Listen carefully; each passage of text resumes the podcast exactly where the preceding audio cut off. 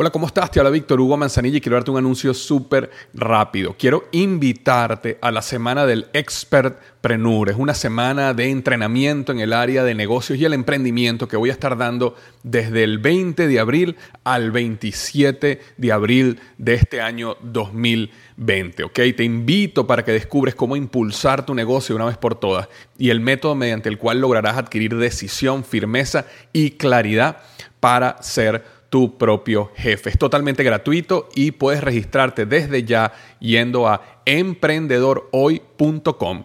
Emprendedorhoy.com. Semana del Expertpreneur. Te invito www.emprendedorhoy.com.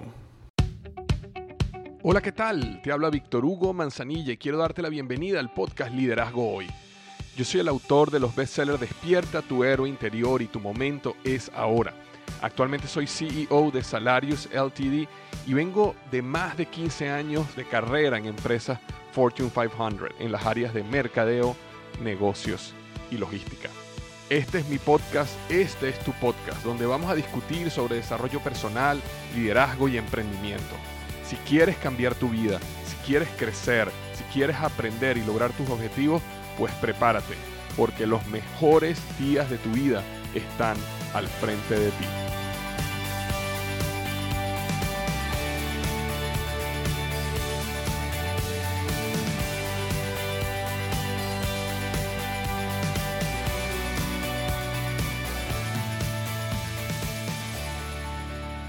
Hola, ¿qué tal? Bienvenido al episodio número 197, 197 del podcast Liderazgo Hoy. Y el tema que vamos a estar hablando hoy es cuatro metafunciones del dinero y la función silenciosa que destruirá tu paz y riqueza. Las cuatro metafunciones del dinero y la función silenciosa que destruirá tu paz y riqueza. Estoy grabando este episodio el domingo del Día del Padre y esta mañana al despertar mi mamá me había enviado un mensajito muy bonito, me encantó, de la Madre Teresa de Calcuta y se los quería leer hoy y las personas que son padres y aquellas madres que también hacen labor de padre, quería felicitarlos, ¿ok? El texto dice así, enseñarás a volar, pero no volarán tu vuelo.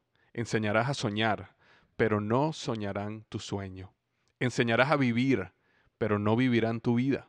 Sin embargo, en cada vuelo, en cada sueño y en cada vida, perdurará siempre tu huella la Madre Teresa de Calcuta. Hermosas palabras, hermoso poema que nos recuerda nosotros como padres y ¿sabes? las personas que escuchan este podcast que están buscando crecer como líderes, en cierto modo como líderes somos padres y madres de nuestro equipo, padres y madres de nuestros eh, seguidores, de las personas que, que siguen nuestro liderazgo. Y en consecuencia ese esa frase no, no es exclusiva para los padres y no es exclusiva para las madres, es exclusiva para cualquier persona que hace labor de coach, de mentor, de líder, de ayudar a otra persona, de enseñarlos a volar, soñar y vivir, sin embargo entendiendo que no volarán nuestro vuelo, no seguirán nuestro sueño y no vivirán nuestra vida. Pero sin embargo, gracias a nuestra huella, volarán alto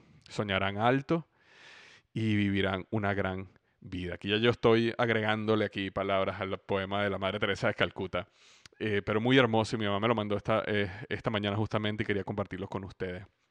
Entonces, para esos padres y madres, pero también para esos coaches, para esos líderes, para esos mentores, feliz día. Feliz día de esa gran labor de ayudar a otras personas a volar, soñar y vivir. Ahora, Hoy vamos a hablar de las cuatro metafunciones del dinero, ¿ok?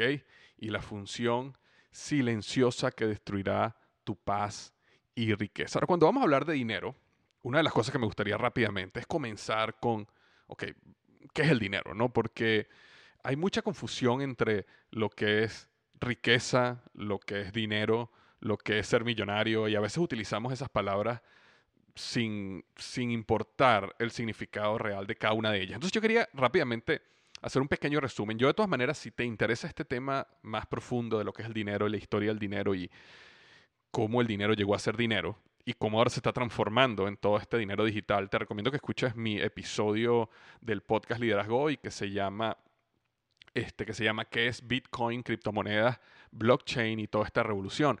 En ese episodio yo cuento toda esta historia como previo a explicar qué es todo esto del Bitcoin y las criptomonedas y el blockchain. Ahora, basándonos en lo que, es el dinero, que es lo que queremos hablar hoy, ¿verdad? Eh, es, el dinero básicamente nació como una evolución del trueque, ¿ok?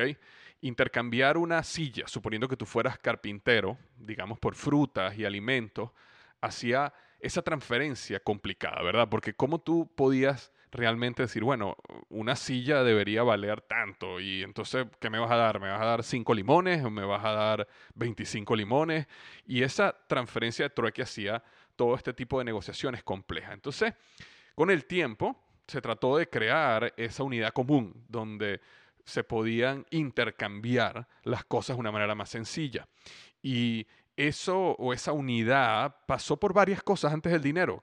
Inclusive pasó a ser cigarrillos, pasó a ser palitos de madera en diferentes lugares, eh, pasó a ser trigo, tulipanes, metales, piedras preciosas.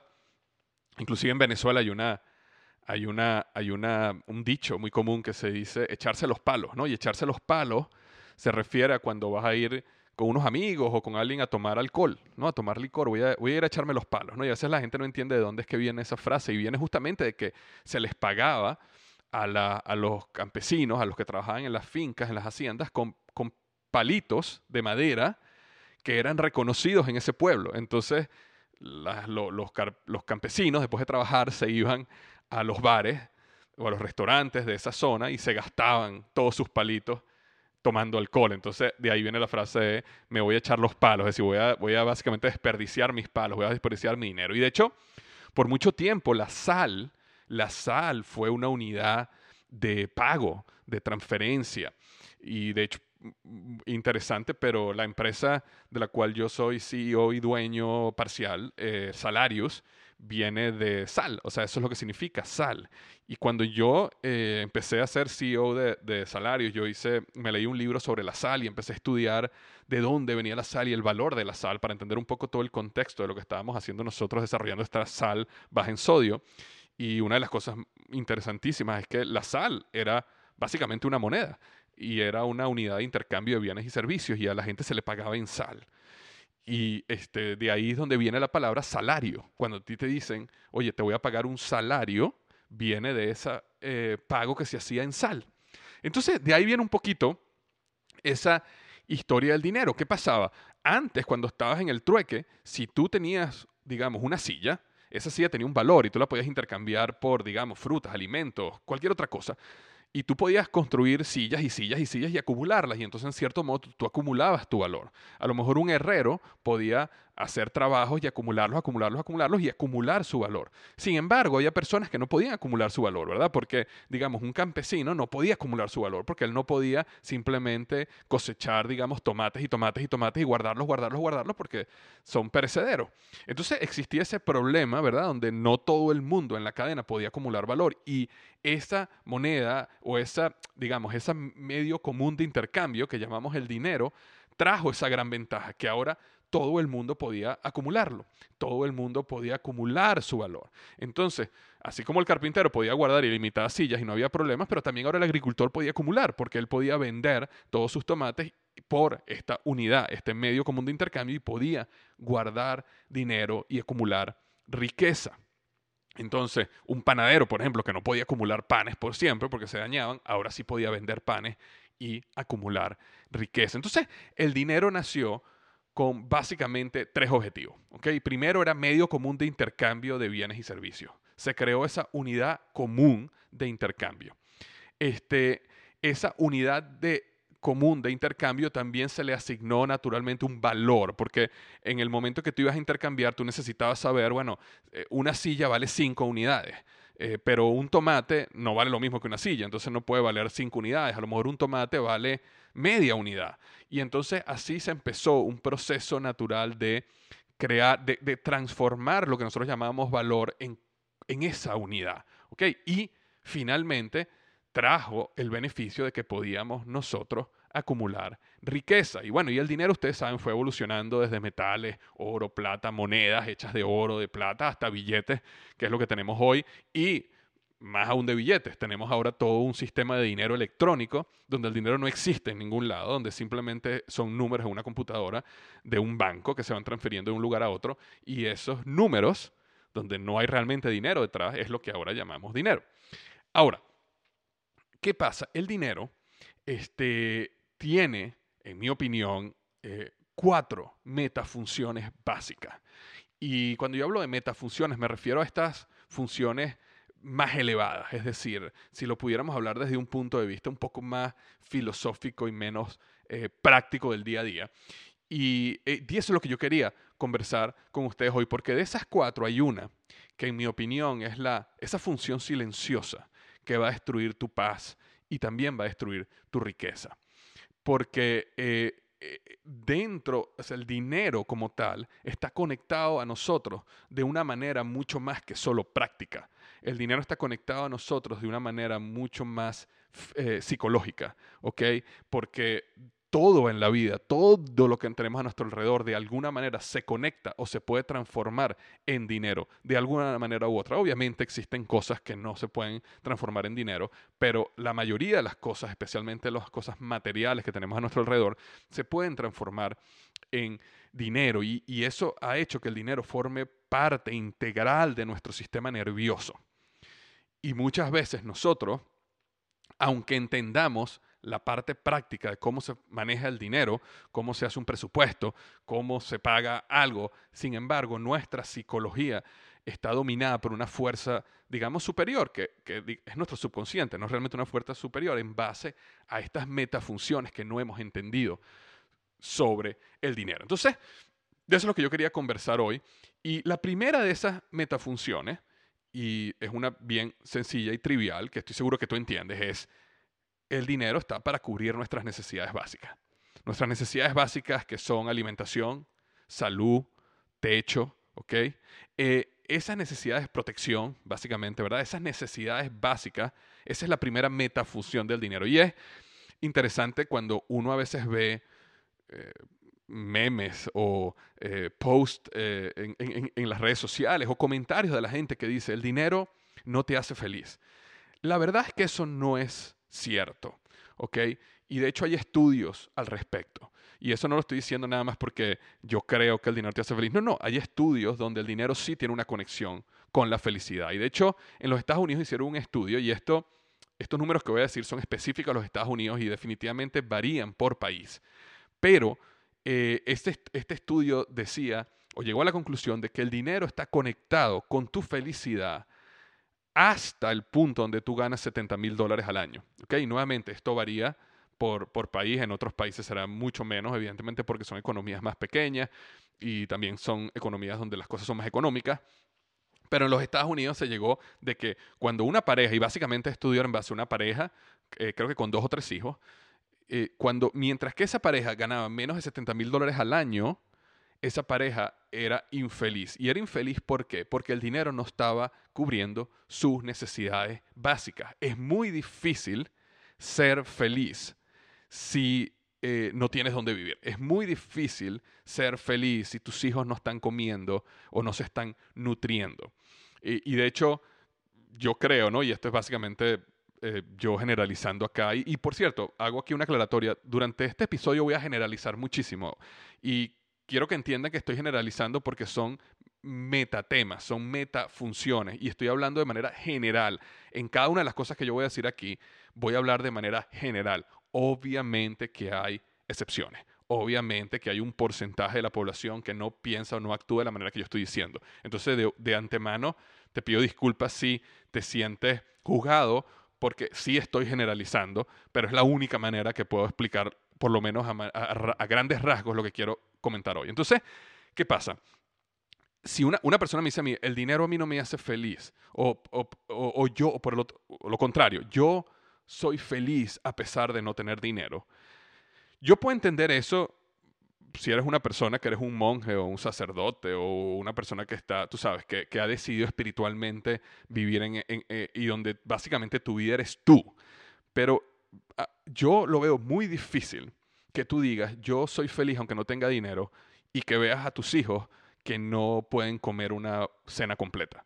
Me explico, que no pueden alimentarse. Que veas a tus hijos que no pueden ir a un buen colegio y no pueden educarse correctamente. ¿Ok? Que tú veas eh, a tu esposa o a tu esposo que está enfermo y no puedes proveerle o pagarle la salud que él necesita. Entonces, cuando eh, eh, en la mayoría de los casos que yo he visto personas que han dicho eso, quizás tratando de hacer una señalización como de una elevación espiritual, realmente lo que yo he visto en general son personas profundamente egoístas, profundamente narcisistas y que básicamente están dominadas más bien por la dejadez y la flojera. Entonces, como no quieren salir allá afuera a trabajar duro, como no quieren salir allá afuera a hacer que las cosas pasen, como no quieren salir a buscar un trabajo día a día, este, entonces se quedan en su casa, en el sofá de su casa, y su familia está sufriendo, pero entonces ellos dicen, ¿verdad? De que no, yo, eh, el dinero a mí no me hace feliz o yo soy feliz aunque no tenga dinero. Realmente eso no es lo que me refiero, porque eso para mí, en mi opinión, es un nivel de egoísmo demasiado profundo. En el momento que tú comienzas una familia, en el momento que tú tienes hijos, tú, tienes una responsabilidad, específicamente hoy hablando como el Día del Padre, de proveerle sus necesidades básicas. Entonces, en, este primer, en esta primera metafunción de proveer tus necesidades básicas, es importante entender de que sí hay una conexión con tu felicidad y tu paz y la cantidad de dinero que tienes. Y básicamente este estudio decía algo bien interesante, que decía que a partir de los 70 mil dólares al año, ya cualquier cantidad de dinero adicional que tú ganes no contribuye con tu felicidad. Y eso me hace todo el sentido del mundo, porque después que tú eres una persona que tiene un techo, relativamente seguro, relativamente bonito, que tienes eh, una manera de transportarte, bien que tengas tu propio vehículo o utilices fácilmente el, o tengas dinero para pagar el transporte público y tengas las necesidades básicas de educación para tu familia, techo y alimentación eh, sana, eh, ya cualquier cosa adicional del dinero, entonces ahí sí estoy de acuerdo en que el dinero no necesariamente contribuye con tu felicidad aunque yo tengo unas teorías de cómo tú puedes hacer que el dinero contribuya con tu felicidad, pero eso es parte de otro podcast. Entonces, esa primera metafunción es las necesidades básicas, lo que necesitamos hoy para vivir. Después existe una segunda metafunción que viene después que tú cubres tus necesidades básicas, que tiene que ver con vivir un estilo de vida cómodo. Yo lo quise denominar estilo de vida cómodo. ¿Qué quiero decir yo con un estilo de vida cómodo?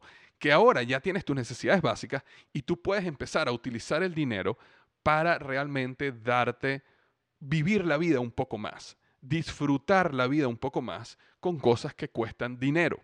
Entonces, cuando tú estás en esa primera metafunción de necesidades básicas, estamos hablando realmente de lo básico. Necesito vestirme, necesito comida para poder subsistir, necesito educación para mis hijos, necesito salud y necesito un techo. Pero ya después de ahí tú dices, oye, tengo un estilo de vida cómodo, me quiero ir a tomar un café con un amigo y vas a un buen café y te tomas un café con un amigo. O a lo mejor tu vehículo ya no es este, esa chatarrita que está destruyéndose, cayéndose a pedazos, toda oxidada, que se daña cada dos días, sino ahora puedes tener un vehículo mejor, bien sea que sea nuevo, bien sea que sea usado, pero es un mejor vehículo, un vehículo cómodo, con aire acondicionado, bonito. Entonces, el dinero como metafunción empieza a ayudarte a disfrutar la vida, a mantener un estilo de vida más cómodo. Entonces aquí es cuando las personas empiezan, a lo mejor se suscriben a Netflix o se suscriben a HBO o este, tienen cable o pagan a lo mejor el internet de alta velocidad, a lo mejor tienen un iPhone o un Android. Este tipo, ya a este nivel, eh, obviamente empiezas un poco a vivir y a disfrutar de la tecnología y de las cosas de la vida porque tienes un poco más. Eh, por supuesto que siempre existen, nuevamente estoy generalizando, siempre existen personas que no tienen ni siquiera sus necesidades básicas este, cubiertas y entonces van y se compran un iPhone, ¿no? Y nuevamente un ejemplo de egoísmo y narcisismo, ¿no? Eh, pero supongamos que lo que tú me estás escuchando, la mayoría de las personas, después que cubren sus necesidades básicas, entran en esta nueva metafunción que es un estilo de vida más cómodo. Y este estilo de vida más cómodo tiene un gran espectro puede ser desde personas que simplemente gastan un poquito más de dinero para vivir un poquito más cómodo, hasta personas que pueden invertir eh, o gastar gran cantidad de dinero en tener una mejor casa, o carros del año, viajar por el mundo y todo este tipo de cosas. Y esto, nuevamente, hay un gran espectro. Aquí no estoy diciendo que sea bueno o sea malo, y eso depende de cada quien. Hay personas que generan muchísimo dinero mensual y simplemente son miserables con ellos mismos y viven una vida prácticamente de, nivel 1, digámoslo así, de necesidades básicas, cuando pudieran realmente empezar a disfrutar la vida un poco más, pero su temor, su miedo, eh, la mentalidad de escasez no les permite a ellos gastar o invertir en disfrutar un poco la vida. Como por el otro lado hay personas que este, ya cubrieron sus necesidades, ganan algo de dinero, pero sin embargo gastan más de lo que ganan y entonces se compran casas, carros del año y están endeudándose, endeudándose, endeudándose, pero están todavía en esta fase o esta metafunción de un estilo de vida cómodo. Nuevamente, aquí no estoy juzgando si es bien o es mal, cada caso es específico y hay personas que lo hacen bien y hay personas que lo hacen mal y todo depende de cuánto dinero tú estás generando. Entonces, esa es la segunda metafunción. Después viene una tercera metafunción del dinero que es libertad. Llega un momento donde el dinero empieza a funcionar o puedes apalancarlo para generar libertad. Yo tengo un podcast que es específicamente el apalancamiento, que si te interesa todos estos temas de cómo tú puedes con tu mismo esfuerzo multiplicar tus resultados específicamente en el área de dinero, te recomiendo mucho que escuches el podcast del apalancamiento eh, dentro de los podcasts de liderazgo hoy. Pero específicamente el dinero puede empezar a ayudarte a generar riqueza. Y aquí hay una gran diferenciación, porque dinero y riqueza no, son, no, no es lo mismo, ¿ok? Acuérdate, dinero es básicamente una unidad de intercambio de bienes y servicios. Y es la unidad común que en este momento en el mundo es el dólar, por ejemplo, y casi que todo se compara con el dólar, donde nosotros, basados en el dólar, le damos valor a los diferentes productos y servicios. Y el dinero tiene como objetivo acumular riqueza. Ahora, acumular riqueza. ¿Qué quiere decir riqueza?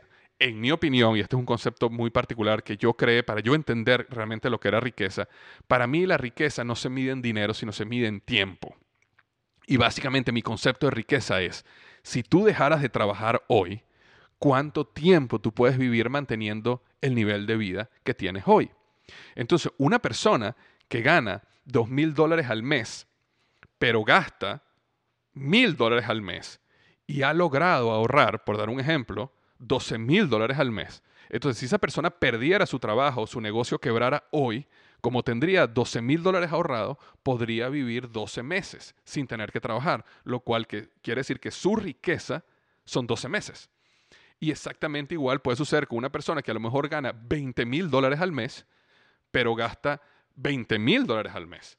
¿Por qué? Porque tiene carros del año, porque tiene yates, porque tiene casas. Y entonces si esa persona hoy la despiden de su trabajo o su negocio eh, quiebra, esa persona eh, al día siguiente lo sacan de su casa, le quitan los carros, mm, tiene que devolver el yate. ¿Por qué? Entonces la riqueza de esa persona es básicamente cero, un día, siete días, una semana, el tiempo que tome el banco para recuperar todo lo que esa persona debe. Entonces, para mí ese es el concepto de riqueza. Y en esa metafunción, el dinero es un gran apalancador para tú generar riqueza. Y hay otras palancas muy importantes. Nuevamente, te recomiendo que escuches ese podcast sobre el apalancamiento, que tiene muchísimas ideas de, todo este proceso de cómo generar riqueza a través del apalancamiento. Pero el dinero, una de sus metafunciones, es ayudarte a generar riqueza. ¿Y cómo generas riqueza? Bueno, básicamente creando sistemas. Una es ahorrando, cuando tú ahorras, generas riqueza. ¿Por qué ahorras? Porque estás creando básicamente un tanque de dinero que te sostiene en caso que las cosas vayan mal. Pero otra manera de apalancar mejor el dinero es invirtiendo, eh, siendo dueños de compañías, generando ingreso pasivo, cualquier actividad que tú puedas generar que te genera dinero cuando tú no estás ahí o cuando tu inversión en tiempo es mínimo. Hay personas, por ejemplo, que construyen negocios multiniveles. Un ejemplo de una manera que tú puedes construir un negocio invirtiendo tiempo, pero apalancas y si generas una organización de la manera correcta, te puede generar eh, riqueza, porque cuando ya tú no lo estés haciendo o cuando tú hagas menos del esfuerzo, sigues ganando dinero o puedes inclusive ganar más. También hay personas que generan, como por ejemplo, en mi caso personal, generé una marca personal. Esa marca personal me permite vender cursos, infoproductos, libros. ¿Okay? Yo tengo tres libros en este momento, Despierta tu hora interior, Tu momento es ahora y El planer del éxito. Y esos tres libros están constantemente vendiéndose. Semanalmente personas compran y compran y compran mis libros.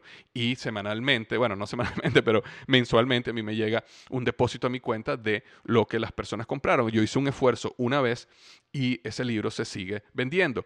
Entonces, es una manera que el dinero y el esfuerzo te logra a ti desarrollar libertad. Entonces, una persona, por ejemplo, que es un autor, digamos que esa persona, sus gastos son mil dólares mensuales, digamos que esa persona escribe un libro y ese libro le genera suficientes regalías para que todos los meses la editorial le pague mil dólares mensuales. Entonces esa persona es libre. ¿Es libre por qué? Porque ya no necesita escribir más, ya lo escribió y todos los meses la editorial le manda un cheque de mil dólares. Entonces esa persona puede vivir sin necesidad de trabajar más.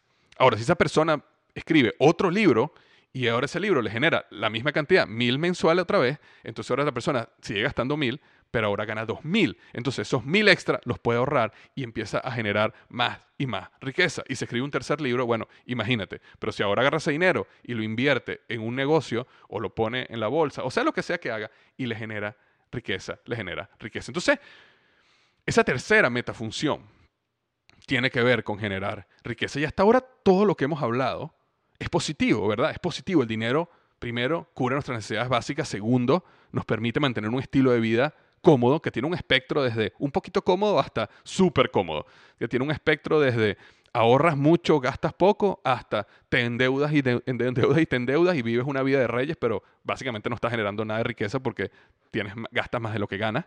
Sin embargo, está cumpliendo la función de mantener un estilo de vida cómodo. Y después tenemos esta tercera metafunción que tiene que ver con construir libertad. Y yo creo que el dinero está tan, tan, tan eh, integrado a nuestro sistema nervioso, en nuestra vida, nuestras interacciones, que la nueva esclavitud, lo que antes era la esclavitud real, física, que nosotros vimos, eh, leemos en los Estados Unidos o leemos en muchísimos países del mundo, inclusive lugares donde todavía existe esclavitud física, en esta era se ha convertido en el dinero, especialmente los países capitalistas. ¿Por qué? Porque el dinero básicamente lo necesitas y entonces tienes que trabajar por él. Y realmente tu capacidad de liberarte, como generando riqueza, es tu capacidad de literalmente dejar atrás la esclavitud, la esclavitud personal. Ahora, hasta ahora todo ha sido muy bueno, pero yo quisiera hablar ahora de una cuarta metafunción del dinero. Y esa metafunción es donde yo quiero ahondar hoy, porque esa cuarta metafunción del dinero es la función silenciosa que va a destruir tu paz y tu riqueza. Y es muy probable que tú y yo estamos dominados por ella. ¿ok? Y esa cuarta metafunción es la que yo llamo la señalización. La señalización tiene que ver con utilizar el dinero para señalizar a la sociedad de que, de que tú tienes un valor importante. ¿Ok?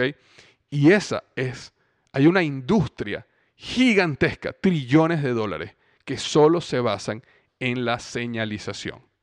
Ahora, te voy a dar unos ejemplos y nuevamente yo voy a generalizar en estos ejemplos. No todo el mundo que hace lo que yo digo que, lo que yo voy a comentar ahora, quiere decir que están señalizando pero la mayoría de las personas sí. Así que si tú eres una persona que hace algo de lo que yo voy a decir ahorita y te sientes ofendido o ofendida, no, a lo mejor no estoy hablando específicamente de ti, sino estoy generalizando.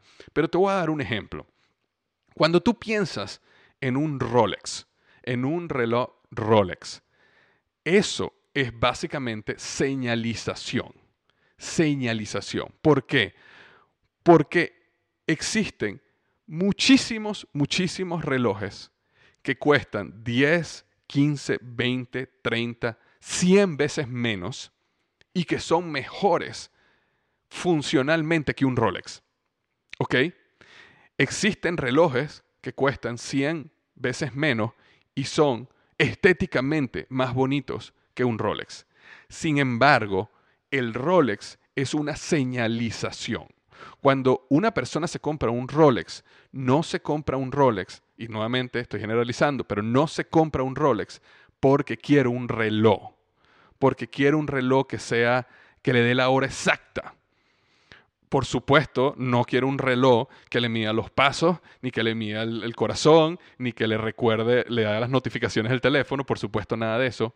Cuando las personas compran un Rolex, es solo por señalización. Es decir, yo quiero señalizarle al mundo que yo soy una persona de alto valor porque tengo la capacidad de gastar 10 mil, 20 mil, 30 mil, 50 mil y hasta 100 mil dólares en un Rolex. Obviamente existen personas que uno les fascina y están enamorados y toda su vida han querido un Rolex y lo compran porque les, es realmente algo que adoran.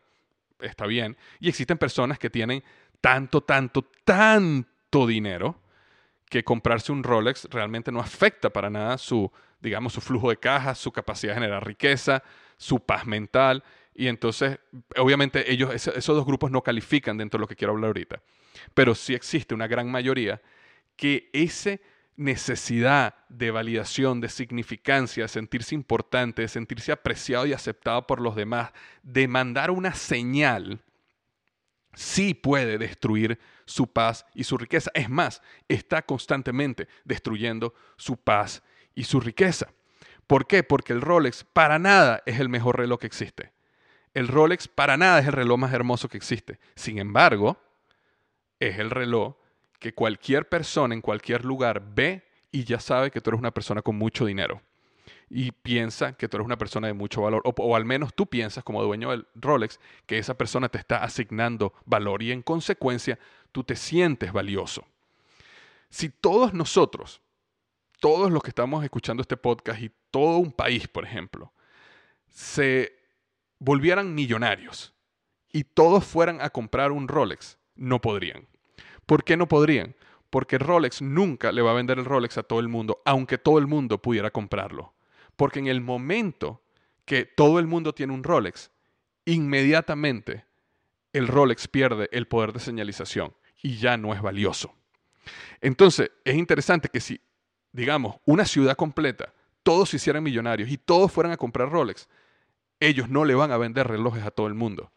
Es más, ellos lo que van a hacer es empezar a subir los precios al punto donde nuevamente solo un grupo élite pequeño puedan comprarlo. ¿Por qué? Porque es un elemento de señalización.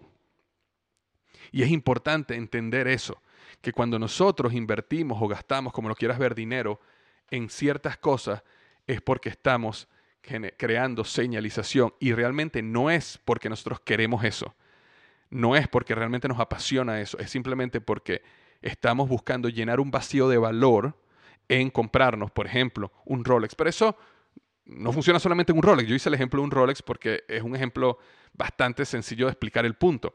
Pero te voy a dar un ejemplo con, los vehículos. Y nuevamente no, no, no sucede así 100%, pero en la mayoría de los casos es lo que te voy a contar ahorita.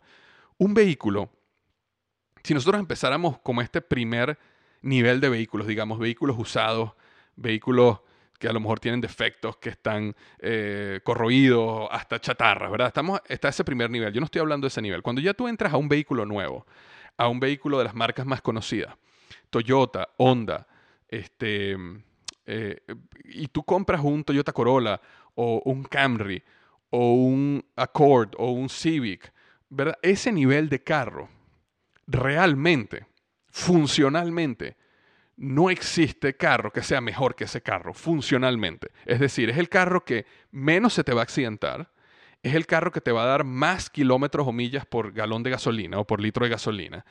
Es un carro que es seguro, es un carro que funciona bien, que nada se te va a dañar por cientos de millas o cientos de, cientos de miles de kilómetros.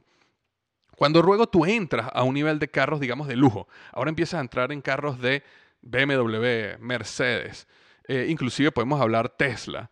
Y, de hecho no tengo la data de Tesla, pero eh, si tú comparas, por ejemplo, un BMW, un Mercedes, un, un, Audi con un Camry o un Corolla o un Accord, el nivel de defectos que tienen estos carros que son más caros es muchísimo mayor que el nivel de defectos que tiene un Camry o un Accord. No estoy seguro específicamente en Tesla, pero en e, e, es la data, es lo que muestra. Entonces, cuando una persona se compra un carro como un BMW o un Mercedes-Benz, básicamente sí puedes tener una mejor experiencia, pero definitivamente, funcionalmente como carro, es probable que no tengas un mejor carro cuando sumas todas las variables unidas. A lo mejor, si tú estás específicamente buscando lujo y estás buscando velocidad, por ejemplo, ah, por supuesto, un Mercedes-Benz o un BMW o un Audi es mucho mejor. Pero cuando sumas todas las variables, no hay mejor carro que un Accord o que un Camry, por, por dar un ejemplo. Pero supongamos que me estás escuchando y todavía a este punto no estás de acuerdo conmigo y dices, no, definitivamente un Mercedes-Benz o un BMW o un Audi es mucho mejor carro en todos los aspectos. Ok, puede ser. Vamos a unir todos esos en un solo grupo. Suponga ahora que nos vamos a un nivel más alto de vehículos. Y cuando llegamos al nivel de vehículos de Lamborghini, Ferrari, funcionalmente, Range Rover, por ejemplo, tú ves una Range Rover que te cuesta 60, 70 mil, 80 mil dólares, eh, tiene una gran cantidad de efectos. O tú agarras, por ejemplo, un Lamborghini o un Ferrari. Imagínate que nosotros decidamos que queremos ir, queremos hacer un viaje de tres días en un carro. ¿Qué es más cómodo? ¿Irte en un Accord? ¿Irte en un Camry? ¿O irte en un Lamborghini? Definitivamente es mucho más cómodo irte en un Accord e irte en un... Este, porque son carros que están específicamente diseñados para eso, la velocidad, el poder, el motor. Pero si tú te compras un carro de esos, en la mayoría de los países nunca vas a poder correrlo a la velocidad que es. Las calles no están diseñadas para maximizar ese vehículo. Entonces, ¿qué pasa?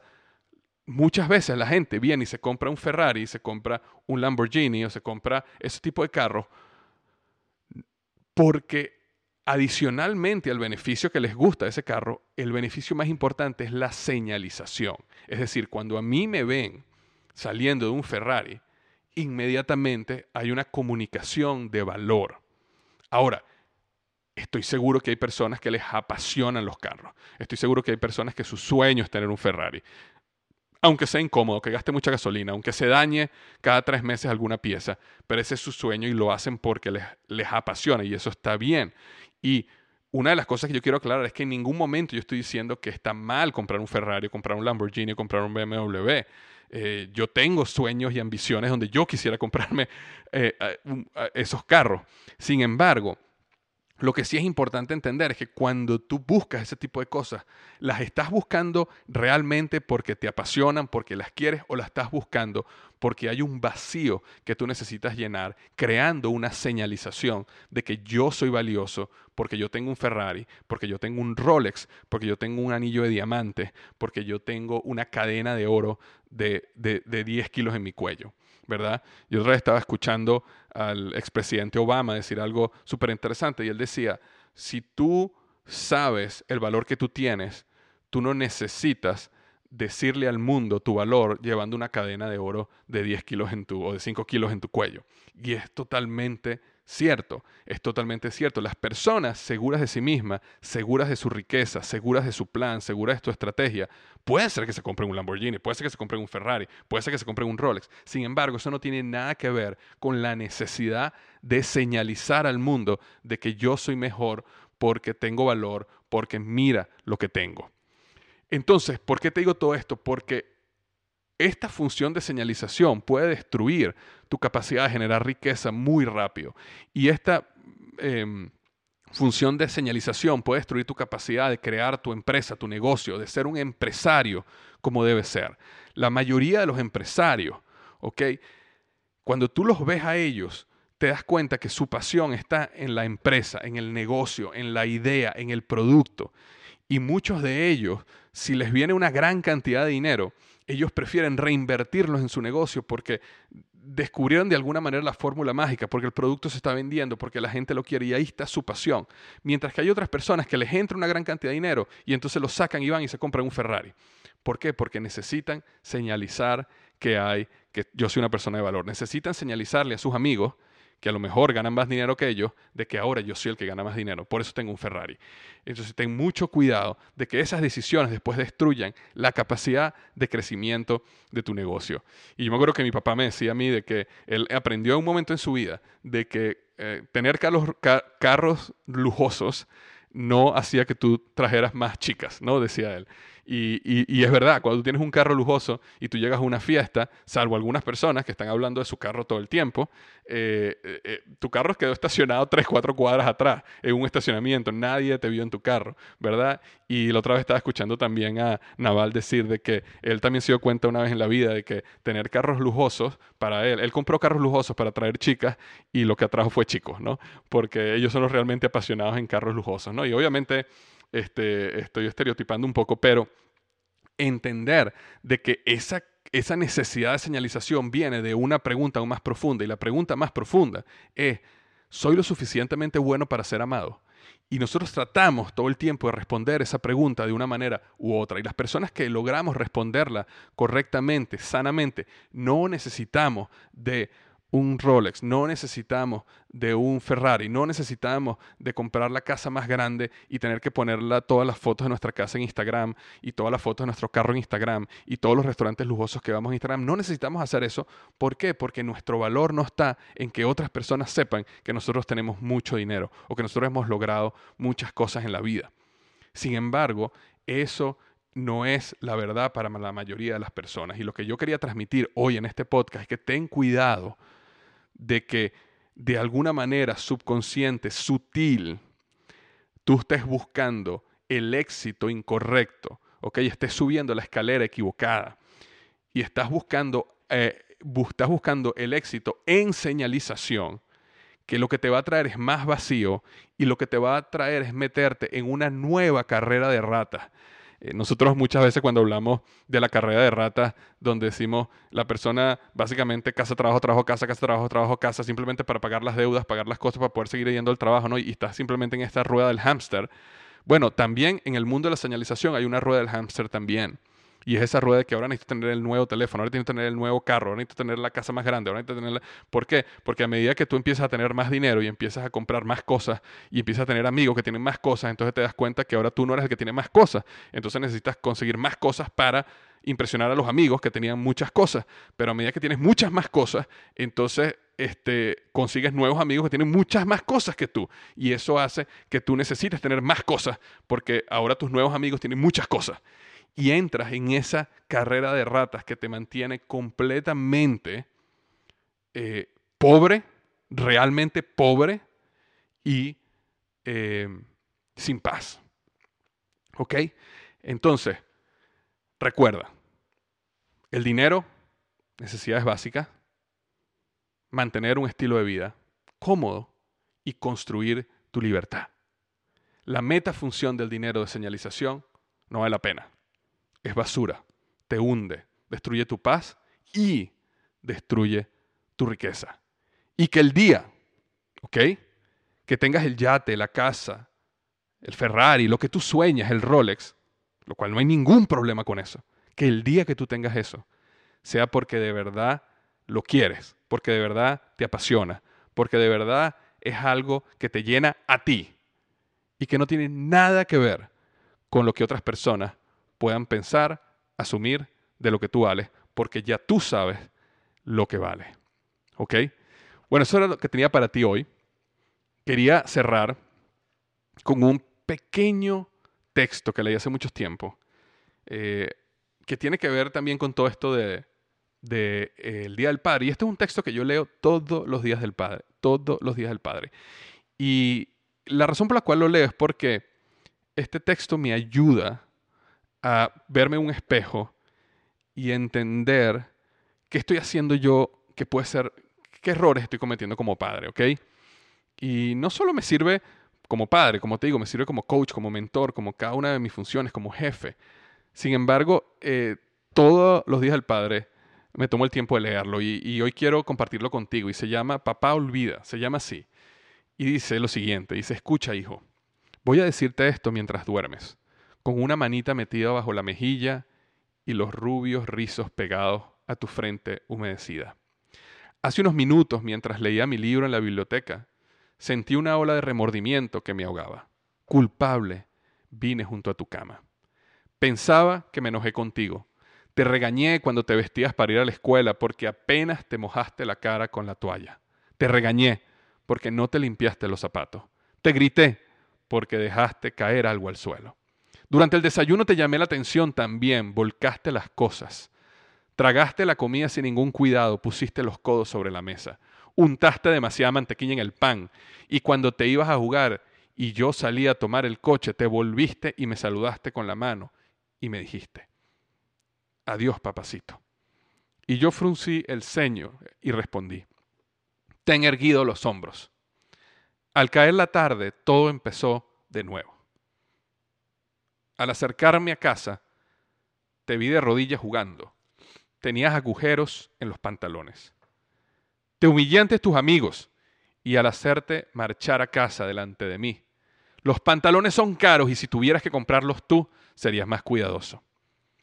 Pensar, hijo, que un padre diga eso. ¿Recuerdas más tarde? Cuando yo leía en la biblioteca y entraste tímidamente, con una mirada de perseguido. Cuando levanté la vista impaciente por la interrupción, titubeaste en la puerta. ¿Qué quieres ahora? te dije bruscamente. Nada, respondiste. Pero te lanzaste en tempestuosa carrera y me hinchaste los brazos al cuello y me besaste. Y tus bracitos me apretaron con un cariño que Dios había hecho florecer en tu corazón y que ni aún el descuido ajeno pudo extinguir y luego te fuiste a dormir con pasitos ruidosos en la escalera. Bien, hijo. Poco después fue cuando se me cayó el libro en el regazo y entró en mí un terrible temor. ¿Qué estaba haciendo en mí la costumbre? La costumbre de encontrar defectos, de reprender. Esta era mi recompensa a ti por ser niño. No era que yo no te amara, era que esperaba demasiado de ti. Te medía según la vara de mis años maduros. Y hay tanto de bueno y bello y de recto en tu carácter. Tu corazón es grande como el sol que nace entre las colinas. Así lo demostraste esta noche. Nada más que eso importa esta noche, hijo. He llegado hasta tu cama en la oscuridad y me he arrodillado lleno de vergüenza. Es una pobre confesión, Sé que no comprenderías estas cosas si te las dijera cuando estás despierto. Pero mañana seré un verdadero papá. Seré tu compañero. Sufriré cuando sufras y me reiré cuando rías. Me morderé la lengua cuando vaya a pronunciar palabras impacientes. No haré más que decirme como si fuera un ritual no es más que un niño, un niño pequeñito. Temo haberte imaginado hombre, pero al verte ahora, hijo, acurrucado, fatigado, veo que eres un bebé todavía. Ayer estabas en los brazos de tu madre, con la cabeza en su hombro.